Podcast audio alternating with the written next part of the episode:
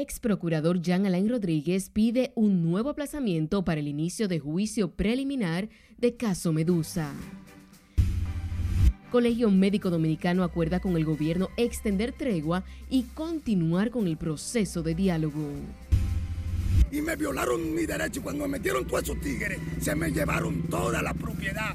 Desalojo en la avenida ecológica de Santo Domingo Este deja la intemperie a más de 100 familias. 52 semanas consecutivas sin que los precios de los combustibles de uso doméstico tengan variaciones. Precios de los combustibles se mantienen durante 52 semanas consecutivas sin variación. Accidente de tránsito deja dos muertos y varios heridos en peligroso tramo La Vega-Jarabacoa. Dale fuerza, dale fuerza. Aquí vayan, dale fuerza. Mueve la mano, manito. Familiares de hombre declarado muerto se niegan a sepultar sus restos alegando que tiene signos vitales. Congreso Nacional listo para los actos de rendición de cuentas del mandatario este lunes 27 de febrero. Como el hub de cruceros del Caribe. Y el presidente Luis Abinader inaugura segunda fase del puerto turístico Taino Bay en Puerto Plata.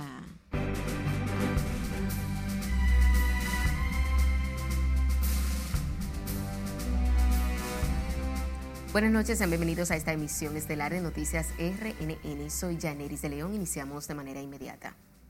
Varios incidentes han impedido el inicio a juicio preliminar contra el ex procurador general de la República, Jean Alain Rodríguez, principal imputado en el caso de corrupción Medusa, por lo que el juez del tercer juzgado de la instrucción del Distrito Nacional, Amaury Martínez, se encuentra ponderando sobre el pedimento de reposición de plazos de algunas de las defensas técnicas. Jesús Camilo está en vivo desde la sede de la Procuraduría Vieja, donde se lleva a cabo esta audiencia. Vamos a pasar contigo. Buenas noches. Muchas gracias, buenas noches. En una audiencia que se ha prolongado desde esta mañana, podemos apreciar el ambiente aquí en este tribunal. Ciertamente hace alrededor de una hora 45 minutos el juez Amaury Martínez del tercer juzgado de la instrucción del Distrito Nacional se ha retirado a ponderar en torno a una solicitud que hicieran algunos de los abogados de los imputados en el caso de corrupción Operación Medusa, que tiene como principal imputado al ex procurador general de la República, Jean Alain Rodríguez, en torno a el pedimento de dos meses de solicitud de plazo para ello mejor realizar sus argumentos de defensa ante el tribunal. Sin embargo, pues a este pedimento el Ministerio Público eh, ha objetado esa solicitud y ha rechazado la misma, mientras que estos incidentes eh, que se produjeron desde más temprano, pues han impedido que el juez Amaury Martínez inicie audiencia preliminar de este caso Operación Medusa. Destacar en ese sentido que ante el rechazo elevado por el Ministerio Público al pedimento de los abogados de la defensa, tras calificarlo eh, fuera de plazos, pues la defensa ha insistido en este recurso ante el juez y pues en ese sentido han calificado eh, de vulneración a derechos fundamentales y al debido proceso. Vamos a escuchar. De que no éramos titular de reposición de plazos. Porque no se, no se, no se estimaba que el dispositivo probatorio tenía defectos. Y eso desplazó la audiencia del día 12 de agosto. Estoy la palabra, magistrado. ¿Cuáles fueron los vicios de la decisión atacada, de la decisión del tribunal? No hay medio, no hay vicio. Por vía de consecuencia, ese recurso debe ser desestimado y la objeción ratificada, honorable magistrado, porque no se habló en la parte del Ministerio Público de responder a los pedimentos de esa barra.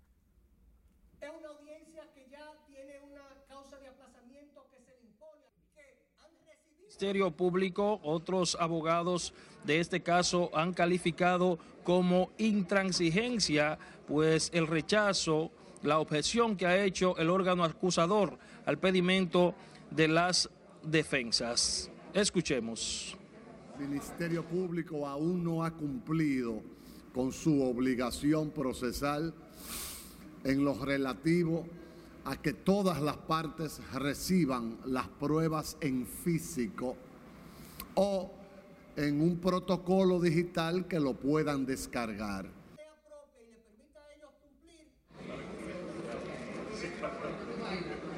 Este es el ambiente que se eh, vive actualmente en esta sala de audiencia, donde pues se sigue el caso Medusa y que reiterar que hace alrededor de dos horas el juez del tercer juzgado de la instrucción del Distrito Nacional, a Mauri Martínez, pues se retiró a ponderar el pedimento de reposición de plazos de dos meses que hicieran algunas de las defensas de los imputados. En tanto, nosotros continuaremos apostado aquí para llevarle a ustedes las incidencias conclusivas de este juicio hasta este momento, 10 y 5 de la noche. Yo, por el momento, retorno con ustedes al estudio. Gracias, Camilo. Militares y civiles implicados en la denominada Operación Frontera emplazaron al Ministerio Público para que entregue todas las pruebas de la acusación de la supuesta red de tráfico de migrantes haitianos en esa parte del país. Ante este pedimento, el juzgado de la instrucción de Montecristi aplazó para el 3 de marzo la audiencia de solicitud de medidas de coerción contra 16 implicados en la supuesta red. Al salir de la sala de audiencias, varios de los encartados alegaron que la denuncia de la Fiscalía es una persecución, por lo que pidieron a la Procuradora pronunciarse en relación a este caso. La Oficina Judicial de Servicios de Atención Permanente de la provincia de Duarte aplazó para este 13 de marzo la audiencia para conocer coerción contra Orquídea Polanco, mujer que intentó sustraer un bebé recién nacido. La decisión fue tomada a solicitud por parte de la defensa de la imputada para realizar una evaluación psiquiátrica el día 10 del mes entrante. La imputada fue captada y capturada a pocos metros del hospital de San Vicente de Paul luego de sustraer el infante del interior del centro hospitalario en horas de la madrugada del pasado viernes, cuya acción quedó captada por cámaras de vigilancia en tanto que la Policía Nacional informó hoy que incautó dos pistolas y una escopeta sin documentos y decomisó más de mil porciones de estupefacientes de diferentes tipos, balanzas, celulares, motocicletas y otros objetos en un punto de venta y distribución de drogas en el barrio 27 de febrero en Navarrete. Las autoridades apresaron durante el operativo a tres personas, a quienes, según un comunicado de prensa, ocuparon 1.349 porciones de drogas. Los detenidos fueron identificados como Leandro Medina Cabrera, Ronis Rafael Burgos y Francisco Bolívar Peguero, quienes serán sometidos a la acción de la justicia. La Dirección Nacional de Control de Drogas informó este viernes del apresamiento de un estadounidense de 34 años a quien ocuparon durante un operativo 54 paquetes presumiblemente de marihuana en el Aeropuerto Internacional del Cibao. El hombre que no ha sido identificado por las autoridades fue apresado durante las labores de verificación en el área de llegada de la terminal, donde unidades caninas detectaron sustancias extrañas en varios equipajes. En dos maletas se encontraron distribuidos 54 paquetes con la sustancia, así como varias porciones pequeñas del vegetal. En otra información, familiares de un comerciante asesinado durante un atraco en San Juan de la Maguana denunciaron hoy que los acusados del hecho fueron puestos en libertad supuestamente de manera irregular, por lo que pide la intervención de las autoridades para que la muerte de su pariente no quede impune. Julio César Mateo nos tiene la historia. El comerciante Santo de la Cruz Ferreras fue asesinado a palos y luego su cadáver lanzado en unos matorrales en la zona norte de San Juan. Ese señor no se merecía ese asesinato, sacarlo de su casa que, iban a hacer un negocio y el tal negocio era para llevárselo a los demás, para asesinarlo. Según sus familiares, las autoridades de San Juan de la Maguana han actuado de manera parcializada a favor de los imputados. Nos sentimos consternados porque desde un momento la Fiscalía y el Ministerio Público lo que quería era soltarlo inmediatamente, pidiendo garantía económica. De la muerte del comerciante de 67 años de edad son acusados los nombrados Homero Mejía, Cristian de los Santos y Víctor Martínez, quienes habrían salido con este la noche en que fue asesinado. Eh, con relación a los dos, óigase, eh, principales asesinos, están en libertad, pero están en libertad con un archivo que solicitó el Ministerio Público. Expresaron que tras su puesta en libertad, los acusados del crimen se burlan de manera constante de los familiares de la víctima. Esos imputados están celebrando como si hubiese sido un premio que se sacan y están en las calles como una forma burlona a esas víctimas que están ahí, que vilmente le asesinaron a sus padres, a esas muchachas. La muerte del empresario Santo Ferreras de la Cruz en septiembre del año pasado consternó a los habitantes en la comunidad de Las Maguanas donde éste residía. En San Juan de la Maguana, Julio César Mateo, RNN. La organización internacional Save the Children, representantes de la sociedad civil e instituciones del Estado abogan por la aplicación de las garantías de los derechos humanos de grupos en condición de vulnerabilidad en el Gran Santo Domingo y recomiendan crear un espacio de diálogo entre las autoridades pertinentes para reducir la brecha de la desigualdad. Laura Lamar nos pone el tanto. Eh, niñas y adolescentes que pueden estar siendo acosadas, abusadas eh, desde el ámbito de los garantes de derechos. ¿no? Dentro de este segmento señalaron a los niños y adolescentes, grupos LGBT, trabajadores sexuales e inmigrantes. Lo que nosotros nos hemos enfocado es qué tanto esos niños que están en esa condición pueden acceder a la protección de sus derechos en el marco del espacio de la justicia y de la restitución de sus derechos una vez que entran en un espacio de protección. O sea, quiero decir que ya se parte de una vulneración de derechos. Lo que nosotros nos hemos concentrado exclusivamente en la restitución, en cómo crear mecanismos o fortalecer los mecanismos que existen para que esos derechos puedan ser protegidos. En ese sentido, el defensor de los derechos de inmigrantes, William Champantier, insistió en la necesidad de mejorar la aplicación de las leyes migratorias en el país. Y es que después de las sentencias 168, muchos de esos niños han quedado prácticamente sin, sin documentación. Entonces el Estado dominicano ha invertido dinero en educación, en salud para esos niños. Entonces hay que garantizarle su inserción en la sociedad dominicana. No estamos hablando de nacionalidad, estamos hablando de garantizarle que esos niños, niñas que nacieron aquí, que la República Dominicana ha invertido dinero en educación, salud. Gran parte de esos niños, esas niñas, ni saben hablar creolo con la finalidad de contribuir con la protección oportuna de los derechos humanos de los grupos vulnerables. Estas organizaciones lanzaron una plataforma de denuncia. También recomendaron la creación de un espacio de diálogo entre las autoridades pertinentes para la implementación de medidas que reduzcan la brecha de desigualdad. Laurila Mar, RNN. El director del Consejo Nacional de la Persona Envejeciente, José García Ramírez, informó que se hacen las gestiones para que el Congreso Nacional modifique la Ley 352-98 y sancione penalmente a quienes maltraten a las personas adultas. García dijo que desde su llegada a esa institución se han mejorado las condiciones de vida de los envejecientes. Nosotros, eh, en estos dos años de gobierno, hemos producido 4.4 millones de servicios a los envejecientes. Servicios significan alimentación, medicamentos por receta o medicamentos. Hemos remodelado los 35 hogares de día que tenemos en el país.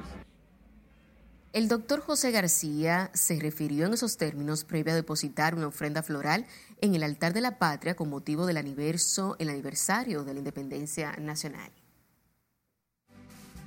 Y recuerden seguirnos en las diferentes cuentas de redes sociales con el usuario arroba noticias RNN y a través de nuestro portal digital www.rnn.com.de porque actualizamos todas las informaciones las 24 horas de día, los 7 días de la semana.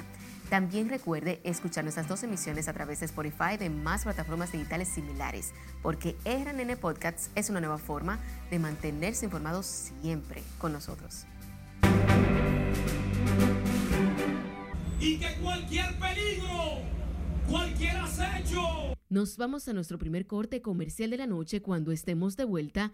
Personalidades apoyan iniciativas del gobierno para proteger la frontera.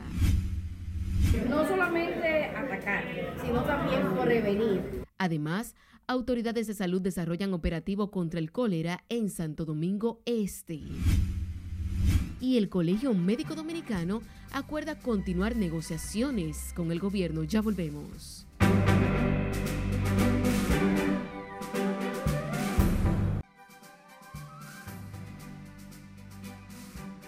El presidente de El Salvador, Nayib Bukele, ordenó este viernes el traslado de miles de pandilleros a la supercárcel ubicada en la capital de ese país. Lencia Alcántara nos tiene todos los detalles de esta y otras informaciones en el resumen de las internacionales de RNN.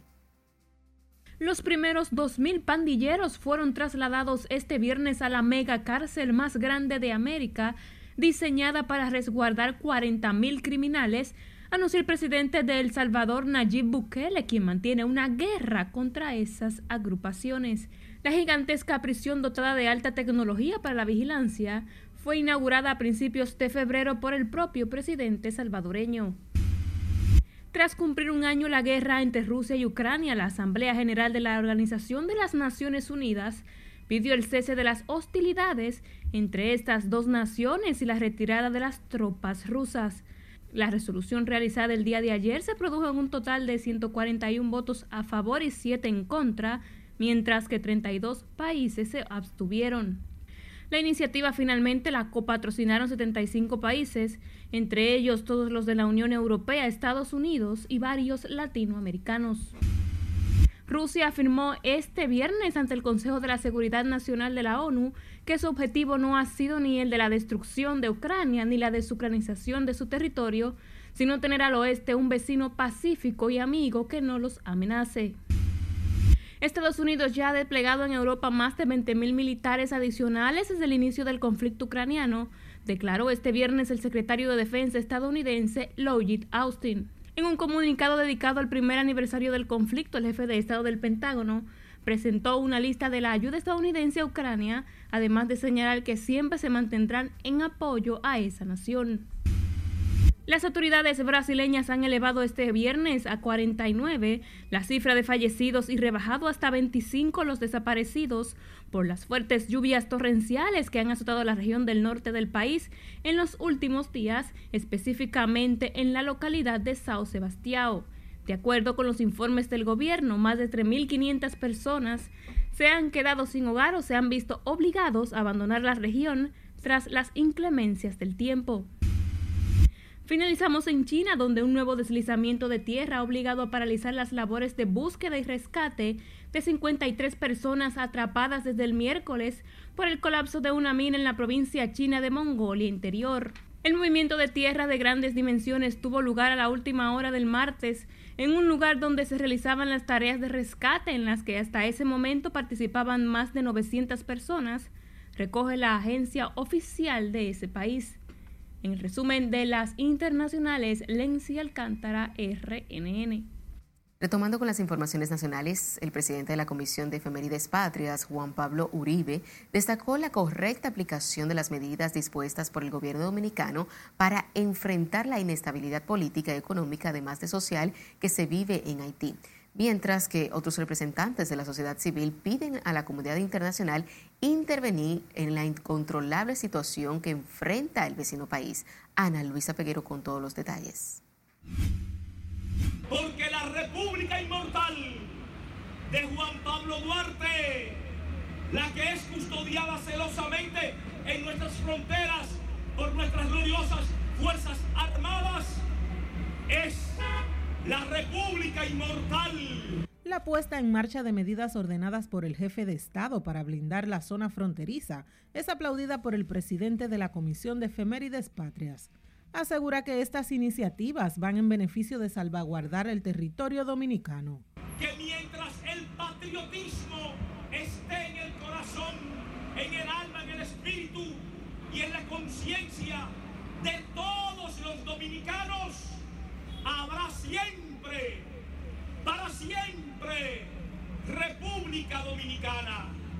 Y que cualquier peligro, cualquier acecho, cualquier reto que intente vulnerar la soberanía nacional, la independencia y la dominicanidad será nuevamente derrotado como lo hemos hecho a lo largo y ancho de toda la historia. De su lado, el presidente de la Fundación Equidad y Justicia Social, Fidel Lorenzo, entiende que la situación haitiana no está en manos solo del país, sino que urge la intervención de la comunidad internacional. Y hasta el día de hoy no hemos visto una respuesta contundente, intencional de esos organismos internacionales para dar respuesta a la necesidad haitiana. Lo cierto es que ya el pueblo dominicano está cargando demasiado pesado. Nuestro presupuesto se va en atender la salud de los haitianos, la educación de los haitianos y ya han ocupado el mercado laboral informal. Juan Pablo Uribe y Fidel Lorenzo se expresaron en esos términos al encabezar por separado en el altar de la patria varios actos por motivo de la celebración del 179 aniversario de la independencia nacional. Ana Luisa Peguero, RNN. El ministro de Medio Ambiente advirtió que darán seguimiento permanente a la construcción del muro fronterizo para prevenir daños a los recursos naturales. Miguel Serra Hampton recordó que mantienen suspendidos los trabajos de construcción de la verja perimetral tras la denuncia de que afecta a los manglares en la zona de Montecristi que darle seguimiento permanente, eso es una prioridad, darle seguimiento al tema, a los daños ambientales que se puedan producir. ¿Saludan ustedes la decisión de que se detenga la construcción de esa área? Ya nosotros, eh, eso está en el documento que nosotros enviamos al público. El ministro de Medio Ambiente rehusó ampliar el alcance de la resolución que prohíbe al Ministerio de Defensa continuar los trabajos de construcción del muro fronterizo en la laguna Saladilla y ordena restaurar las áreas afectadas. Este viernes, el intercambio comercial que se realiza entre haitianos y dominicanos en la zona fronteriza de Dajabón se desarrolló tranquilo y sin ningún incidente con una notable aglomeración de compradores del lado haitiano. Nuestro corresponsal en la zona, Domingo Popoter, tiene la historia. El intercambio comercial por Dajabón este viernes se desarrolla en completa normalidad. Desde tempranas horas de la mañana se abrieron las puertas de ambos países es ahí donde comienzan a cruzar cientos de comerciantes haitianos que se desplazan desde distintas partes de Haití. De este lado de la frontera, miembros del CESFRON y del Ejército de la República Dominicana mantienen la vigilancia en todo el entorno del mercado. Ante la convulsa situación que vive en Haití, algunos aseguran que urge la intervención de organismos internacionales para poner fin a esta situación primer paso hacia adelante. Esperamos que se convierta en realidad porque ya Haití no aguanta más. Va comprando bien.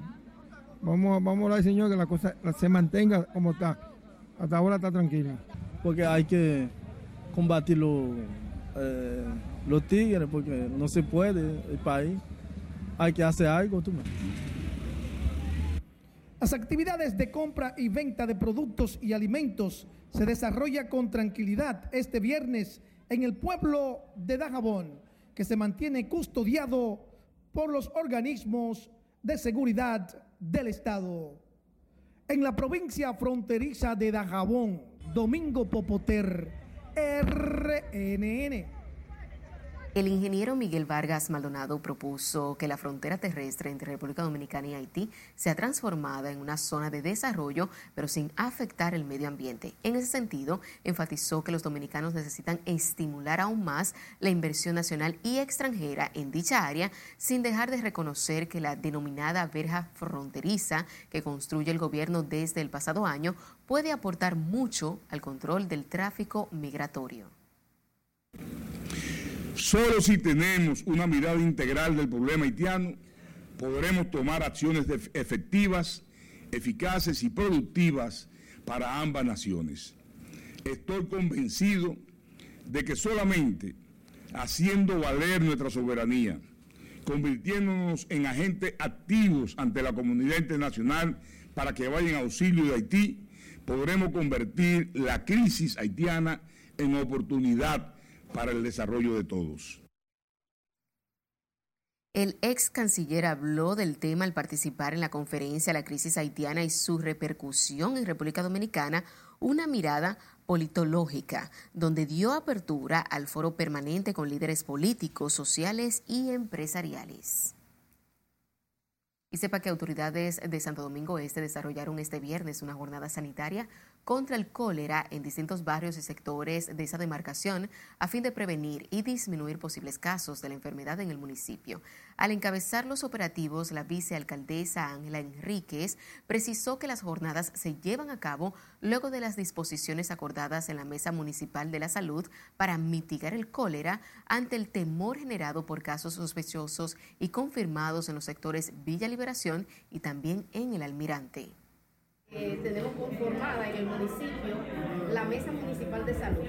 Entonces, este operativo es parte de lo que son los acuerdos a que se ha llegado con todas las instituciones del municipio eh, que están, que hacen vida en Santo Domingo Este, con el propósito de no solamente atacar, sino también prevenir de que se siga expandiendo esa terrible eh, afección. La jornada sanitaria de vacunación, clorificación, nutrición se llevó a cabo en coordinación con el Área 1 de Salud Pública, Ayuntamiento Santo Domingo Este, la Defensa Civil y la Cruz Roja, entre otras instituciones.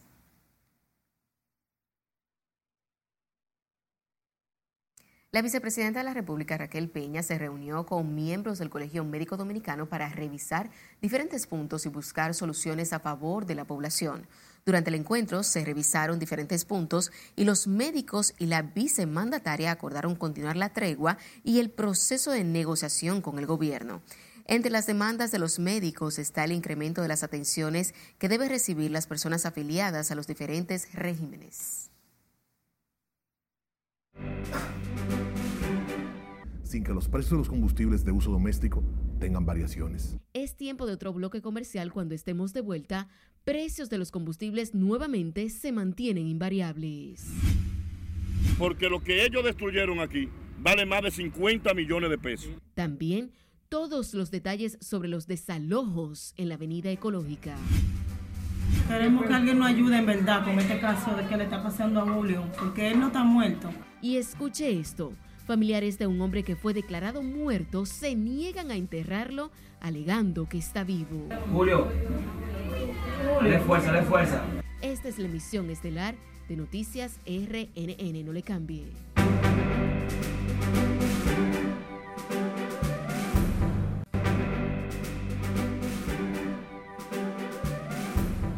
Seguimos en vivo con más informaciones. La embajadora de la Unión Europea informó que han invertido en el país más de un billón de euros, mientras reiteró República Dominicana no figura entre los países a los que se les suprimirá el visado para viajar a Europa. Si le dice aquí no tiene más detalles. La República Dominicana es un aliado muy eh, cercano, muy fuerte en, en muchos temas. Katia Fell resaltó las buenas relaciones entre República Dominicana y los países de la Unión Europea. La embajadora explicó la multimillonaria inversión que han hecho en el país, que supera el billón de euros. Los últimos 30 años hemos um, dado al país como más que un millón uh, de uh, millones mil millones de euros, un billón de, euros. hemos apoyado el desarrollo del país y también en los temas uh, uh, políticos, geopolíticos, uh, multilaterales, también estamos un, un socio muy, muy cercano. Katia Fell enfatizó que en el Caribe Dominicana es el principal socio comercial de Europa.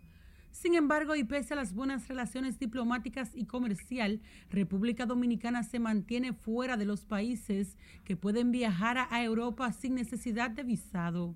Sí, no sé exactamente por qué había esa noticia en los periódicos, porque no hay un proceso, no hay una fecha para, uh, para exonerar la República Dominicana del, del visado de Schengen. No obstante, la diplomática valoró los esfuerzos del país para hacer más seguros los pasaportes con tecnología biométrica.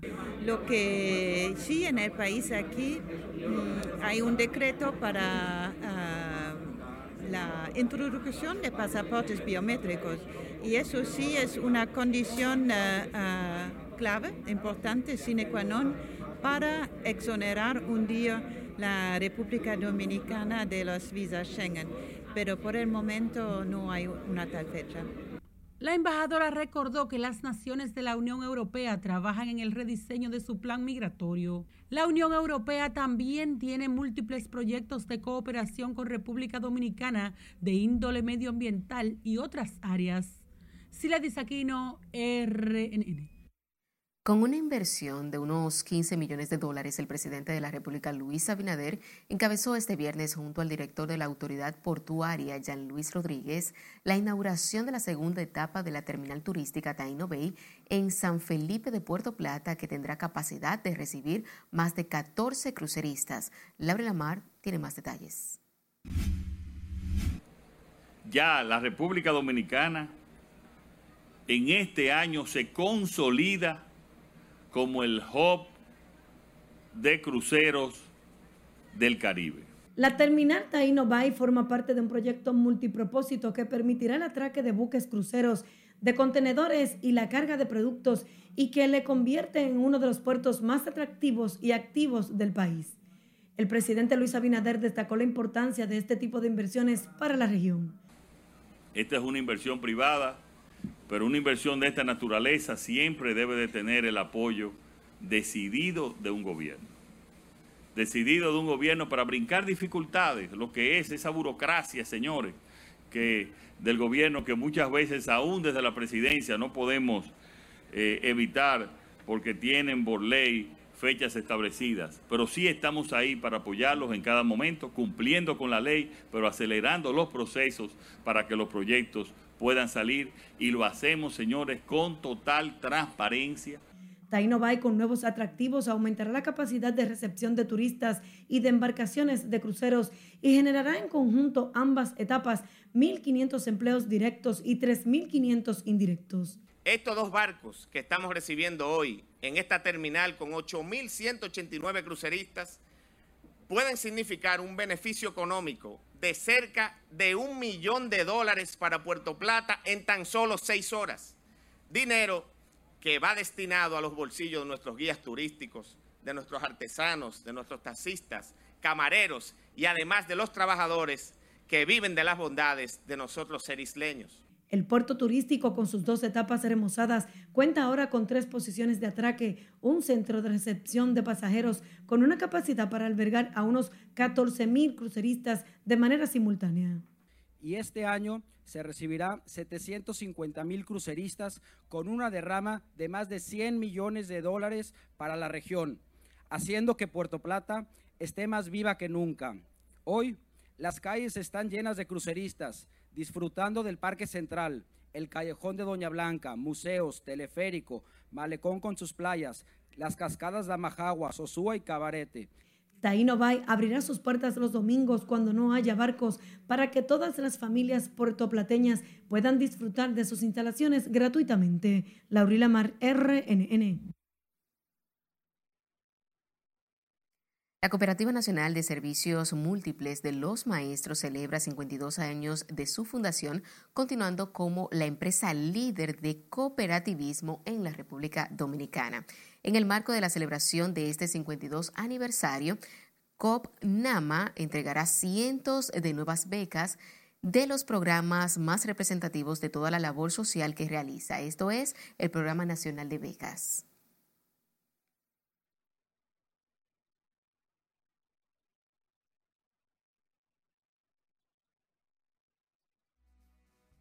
Vámonos ahora a una pausa comercial. Continuamos con más información.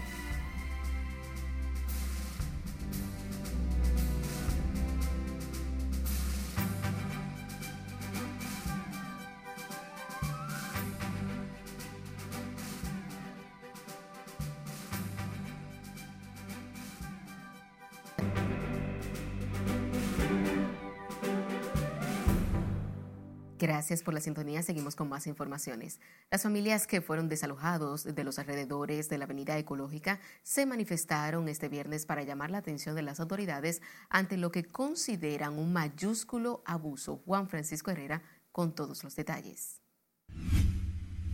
Me llevaron todo lo mío y tengo video y grabación aquí de los ladrones llevándose lo mío.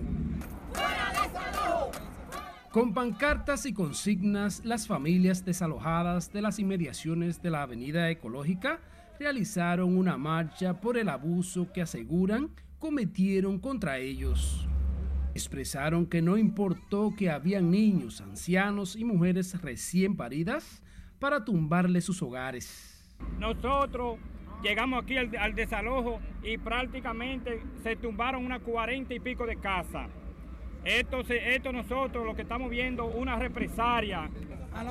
También se quejaron de que se les llevaron todos sus ajuares sin tener una orden de un juez.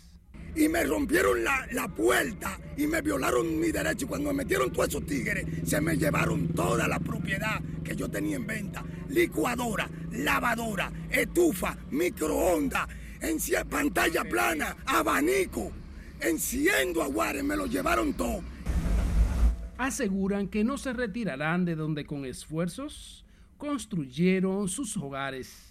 Y un supuesto abogado que hace unos días que vino por aquí comprándole a la gente a precio de que de vaca muerta y ahora se justifica que, vinieron de que fue de que a desalojar la 92 y se equivocaron.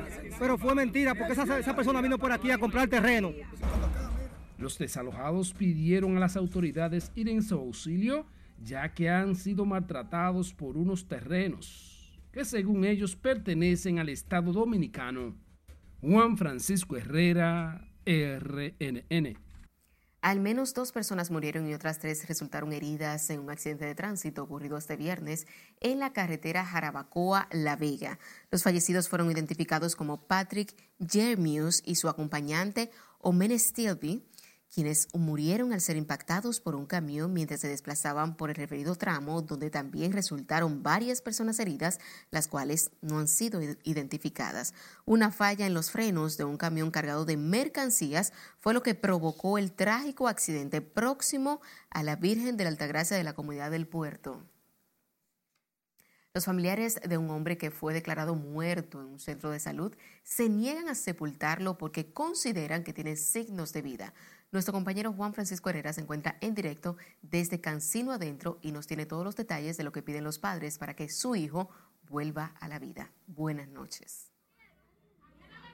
Gracias, buenas noches. El padre de Julio Alberto Pierre pide al Ministerio de Salud Pública realizarle nuevamente una evaluación a su hijo por considerar que no está muerto.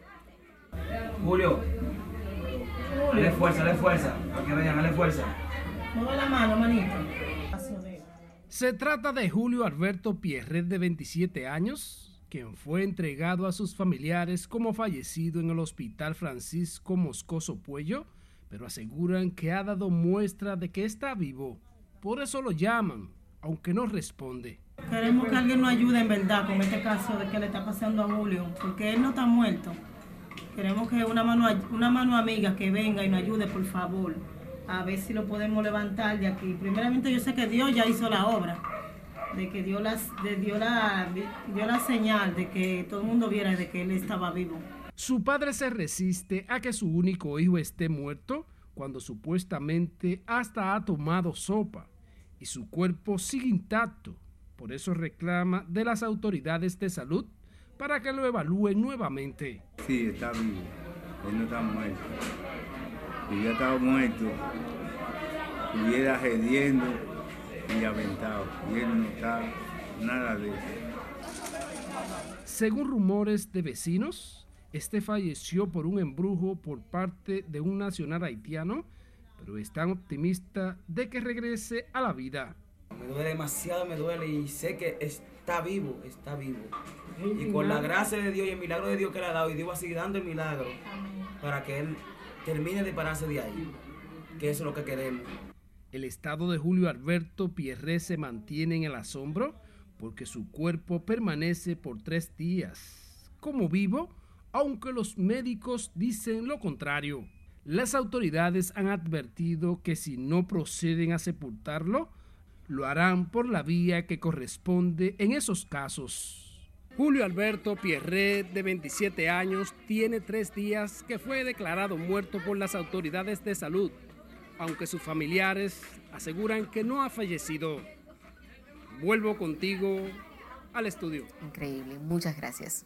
El gobierno ha mantenido durante 52 semanas consecutivas los precios de los combustibles sin variación como parte del plan de subsidios extraordinarios que anunció el presidente Luis Abinader. Para esta semana los combustibles se comercializarán al mismo precio, por lo que se extiende la medida de congelamiento a partir de este sábado. 52 semanas consecutivas sin que los precios de los combustibles de uso doméstico tengan variaciones. Este sin duda ha sido un gran sacrificio que con mucha transparencia, pero sobre todo con compromiso social, hemos llevado a cabo para el bienestar colectivo. Industria Comercio reiteró los esfuerzos que ha asumido el gobierno en materia de subsidios a los combustibles en procura de mantener la estabilidad del mercado local y minimizar los efectos de la crisis internacional de precios. Nos vamos a nuestro último corte de la noche. Al regresar, en el Congreso Nacional avanzan los preparativos para la rendición de cuentas este lunes. Además, cerrarán Avenida George Washington este 27 de febrero por el desfile militar. Y Manny Cruz dice es sueño presentarse en el Palacio de los Deportes. No le cambie.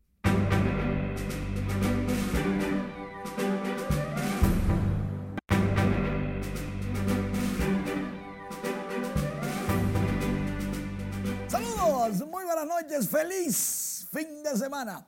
Y tenemos que el básquetbol dominicano está a punto de clasificar para el Mundial y es que luego de la victoria contra Panamá este jueves, ya para el domingo, la República Dominicana busca derrotar a Argentina y clasificar al Mundial. ¡Uepa! Es sencillo. Argentina, República Dominicana y Venezuela tienen el mismo récord y los dos que ganen clasifican directo. Venezuela va contra Canadá, que ya clasificó, y Argentina va contra República Dominicana. Si perdemos, tenemos chance, remoto, pero todavía tenemos chance. En la Vuelta Ciclista Independencia Nacional, en la etapa número 4 de esta versión, número 44, desde Santo Domingo y hasta San Francisco de Macorís, ocurrieron varios detallitos. Atención, DGCET. Atención, Policía Nacional, Federación de Ciclismo.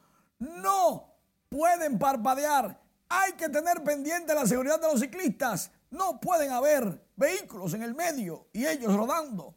Ganó Ronald Gerard de Guadalupe, pero del equipo de Francia. Esta etapa, mientras tanto, la general de montaña, el líder es Edgar Cadena de México del equipo Inteja Inca, que es dominicano. En las metas volantes o premios intermedios, el venezolano Luis Gómez está adelante con 17 puntos. Y en la general, el líder general es César Sanabria de Venezuela, país futuro con 15 horas, 7 minutos, 50 segundos en el puesto número 7, pero corriendo para un equipo de Miami, el dominicano Daniel Esteves.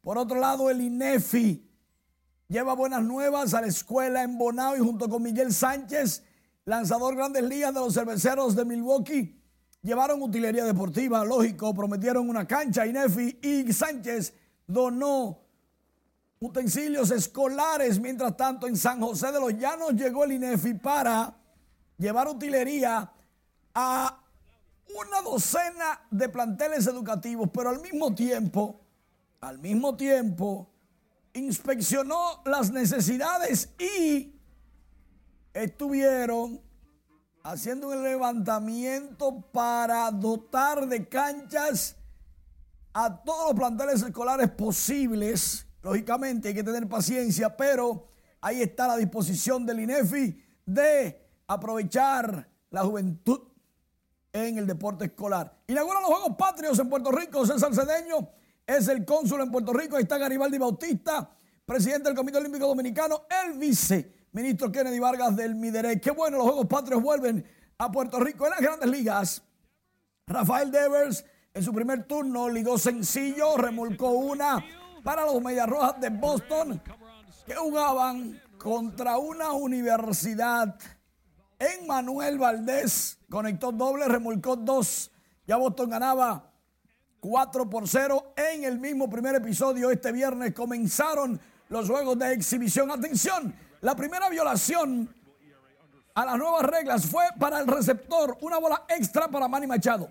La gente se confundió creyendo que a Manny Machado le cantaron un strike. No, fue una bola porque el catcher no estaba en su posición en los 7 segundos que debe de estar porque el pitcher tiene que lanzar en no menos de 15 segundos. Eso es para agilizar el juego. Lógicamente, tienen que adaptarse porque el juego va a ser más rápido y los pitchers se van a cansar. se van a cansar al punto de que los bateadores van a aprovechar y le van a dar su palo. Pero ¿por qué lo dices así, sonriente? Sí, porque a mí me gustan más los palos que los pitchers. Muchísimas gracias, Manny. Feliz fin de semana. Igual. Legisladores oficialistas y de oposición están a la expectativa ante la rendición de cuentas que hará el presidente Luis Abinader este 27 de febrero ante el Salón de la Asamblea Nacional. Nelson Mateo con más detalles. La sede del Palacio Legislativo está siendo remozado dentro y fuera por empleados que trabajan a ritmo acelerado. Previo, todo el entorno ha sido adornado por la bandera tricolor. El propio presidente del Senado y de la Asamblea Nacional, Eduardo Estrella, supervisa los trabajos que buscan embellecer el Congreso que recibirá este lunes 27 de febrero al primer mandatario de la Nación, donde según Julito Fulcar asumirá una rendición de cuentas y no un discurso político. Y dentro de los elementos que pienso que deberá abordar, tendrá que ver en primer lugar con la situación global que está viviendo la humanidad a consecuencia de esta guerra Rusia-Ucrania y los impactos que ha tenido en el resto del mundo. Hablará sobre el tema de la inflación, del comportamiento de la economía en la República Dominicana en el marco del contexto global, la realidad que hemos vivido. Hablará de su proceso de transparencia en la gestión pública se referirá a las principales ejecutorias que las diferentes áreas se han tratado y sé que dentro de ese contexto también tendré que hacer referencia y mucho énfasis con relación al tema haitiano. Ese tenor nosotros decimos que tenemos un gobierno que a casi tres años está trabajando y seguirá trabajando hasta su término. Por eso el propio presidente dice que no le abren de reelección. La gente pide sola cuando un funcionario eh, hace su trabajo. Eh, también esperamos que en esa rendición de cuentas muchas cosas que el país desconoce en favor hecha por el propio país y por parte del gobierno sean conocidas y la bandera de la corrupción. Es que este 27 de febrero, tal y como lo establece la Constitución, el presidente hablará al país sobre el presupuesto de un billón 150 mil millones de pesos ejecutado el año pasado. Bueno, lo que esperamos es quizás lo que espera el propio pueblo dominicano, y es que el presidente aborde los temas urgentes y acuciantes en la República Dominicana. No solo que se limite a decir lo que ocurrió en el año 2022, desde el pasado 27 de febrero, sino también qué terminará de hacer en este año y tanto que le queda de gobierno. A pesar de la solemnidad de los actos de rendición de cuentas este lunes, el portavoz del Partido Reformista en la Cámara Baja advirtió que ese día movilizará a su gente en demanda del 30%. 27 venimos, así como viene un grupo a pedir cuatro años al frente, nosotros venimos a pedir 30%, a pedir reforma, a pedir seguro régimen contributivo subsidiado, seguro de desempleo, la enseñanza de la educación que tenga el artículo 6 y que nunca se le enseñó a la gente seguridad social. Venimos a reclamar, venimos a reclamar y nadie puede cuestionar que este es un día solemne porque ahí se va a vocear cuatro años más. Junto al discurso del presidente en el Congreso Nacional este 27 de febrero, como parte de los actos con motivo del 179 aniversario de la independencia, queda abierta la primera legislatura ordinaria con importantes proyectos pendientes de su conocimiento. Nelson Mateo, RNN. Este lunes 27 de febrero será cerrado a partir de las 11 de la mañana el tramo de la avenida George Washington, comprendido entre la calle Fabio Fiallo y la avenida Máximo Gómez, así como otras calles por motivo del desfile militar y policial para conmemorar el 179 aniversario de la independencia nacional. Un comunicado indica que miembros de la Dirección de Seguridad de Tránsito fueron instruidos mediante directiva del Ministerio de Defensa para la restricción del tránsito vehicular en algunas calles mientras permanezca el desfile. El desfile militar se realizará en dirección este-oeste.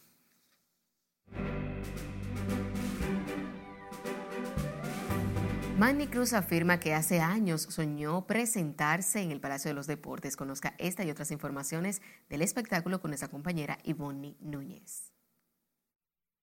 Muy buenas noches. Estas palabras Manny las ofreció a pocos días de realizar este concierto donde prometió que la dominicanidad y el merengue serán los protagonistas de la noche. Veamos más detalles a continuación. Yo no sé lo que a mí me gusta más el cantante Manny Cruz afirmó que desde hace 14 años soñó con realizar una presentación en el Palacio de los Deportes de la capital, la cual cristalizará el 4 de marzo. Hace años lo soñé y es sumamente increíble que ya en unos días se hará realidad. En 2009 fui parte del coro en el espectáculo de nuestra gran Maridalia Hernández en el Palacio de los Deportes y me recuerdo estando allí, parado en el escenario con mi corazón lleno de sueños pensando algún día me presentaré aquí, dijo el artista.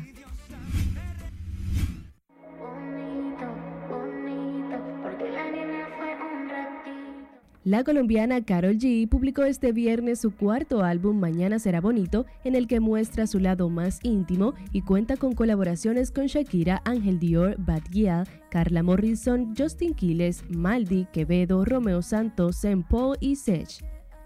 Porque en la vida no podemos retroceder y recuperar el tiempo perdido, pero sí podemos volver a empezar, escribió la cantante sobre este trabajo. Te fuiste diciendo que me superaste y te conseguiste nueva novia.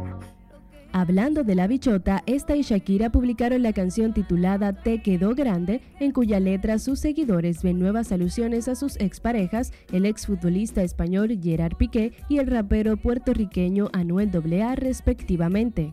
El tema se ha convertido en tendencia y logró 1.5 millones de reproducciones en las dos primeras horas desde la publicación. La empresaria Yajaira Liriano realizará el masterclass Aprender para Crecer, enfocado a la mujer con deseos de seguir creciendo en distintos aspectos de su vida, al igual que emprender. Puede ser en el trabajo, puede ser en la vida personal. Es, un programa para poder tener, para que su amor propio pueda ser eh, eh, lleno, su autoestima pueda estar fortalecida. En este taller de motivación, Liriano compartirá su historia de éxitos ya que, como expresó, abrió paso en el comercio y los negocios en condiciones adversas y en la actualidad se ha convertido en una empresaria exitosa, audaz y visionaria. Toquisha, a su llegada a la alfombra magenta de Premios Lo Nuestro, dejó atónitos a todos con su rebelde y atrevido look. Sin embargo, el concepto no fue concebido para lucir linda como su canción y como quizás muchos esperaban verla. Según Toki, quiso enviar un mensaje de fuerza femenina, lo erótico, lo sexual, pero sobre todo sutileza femenina junto con la masculinidad, ya que, como dijo, todos venimos de un hombre y una mujer y al final todos somos iguales. Y verdaderamente que la Toki sí que sabe cómo llamar la atención porque desde el primer momento que puso un pie en la alfombra de estas premiaciones fue tendencia. Hasta que diversión, que tengan un feliz resto de la noche y buen fin de semana. Finalizamos esta emisión estelar de Noticias RNN. Feliz resto de la noche, feliz fin de semana.